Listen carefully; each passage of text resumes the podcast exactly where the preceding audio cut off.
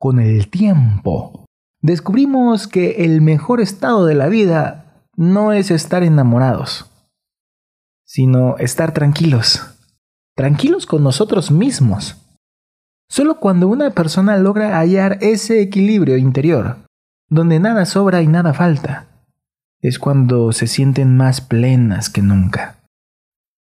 El amor puede aparecer si así lo desea, si se da, qué padre, qué chingón, qué buena onda pero no es una necesidad obligada. Hoy en día hay un chingo y un montón de aplicaciones que te permiten con un solo clic encontrar, entre comillas, a esa persona ideal. Páginas web, programas de televisión, etc. Y es que resulta curioso todo esto. Buscamos y buscamos en este vasto océano sin haber hecho antes un viaje imprescindible el del autoconocimiento. Banda, la neta la cagamos. Queremos conocer a otras personas sin conocernos a nosotros mismos.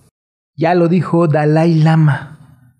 Nunca se puede obtener la paz del mundo externo hasta que hagamos la paz con nosotros mismos. se escucha bien loco todo esto, pero la neta tiene mucha razón. Si no realizamos esta peregrinación por nuestro interior, profundizando en esos vacíos y necesidades, en lo bueno y en lo malo de nosotros.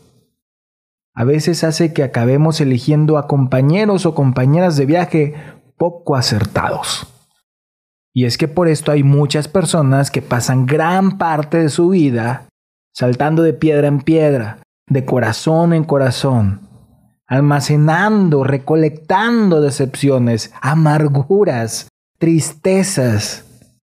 Y terminan diciendo que el amor no existe, que todos los hombres son iguales o que todas las mujeres son iguales. Pero ellos son especiales, ¿no? Y se les olvida que también somos individuos de este mundo. Y es que ya lo he dicho un chingo de veces.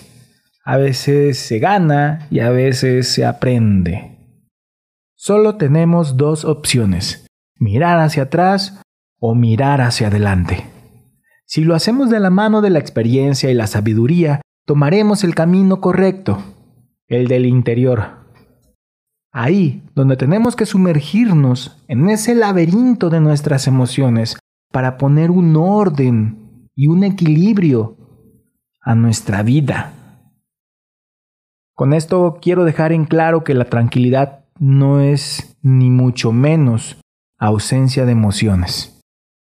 Esto no quiere decir que tenemos que renunciar al amor o a la pasión. Una persona tranquila no evita enamorarse, pero ve todo esto desde otra perspectiva, reconociendo los límites. Y es que vivimos en constante bombardeo, donde las personas, el mundo que nos rodea, nos dice que tener pareja es saludable. Frases como, cuando tengas novia vas a sentar cabeza, o ¿para cuándo la novia? O cuando te cases vas a madurar.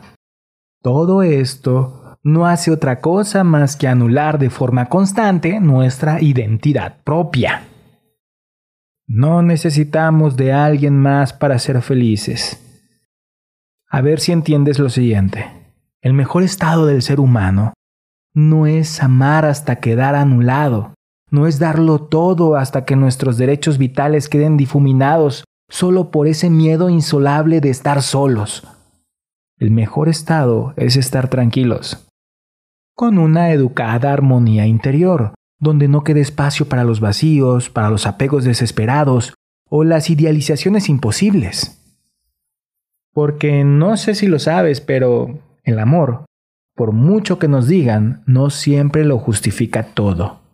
Si implica abandonarnos a nosotros mismos, no.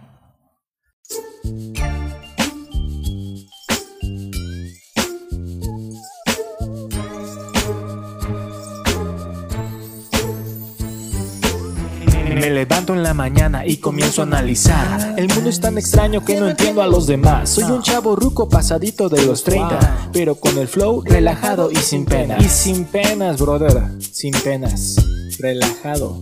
Soy el Marvan.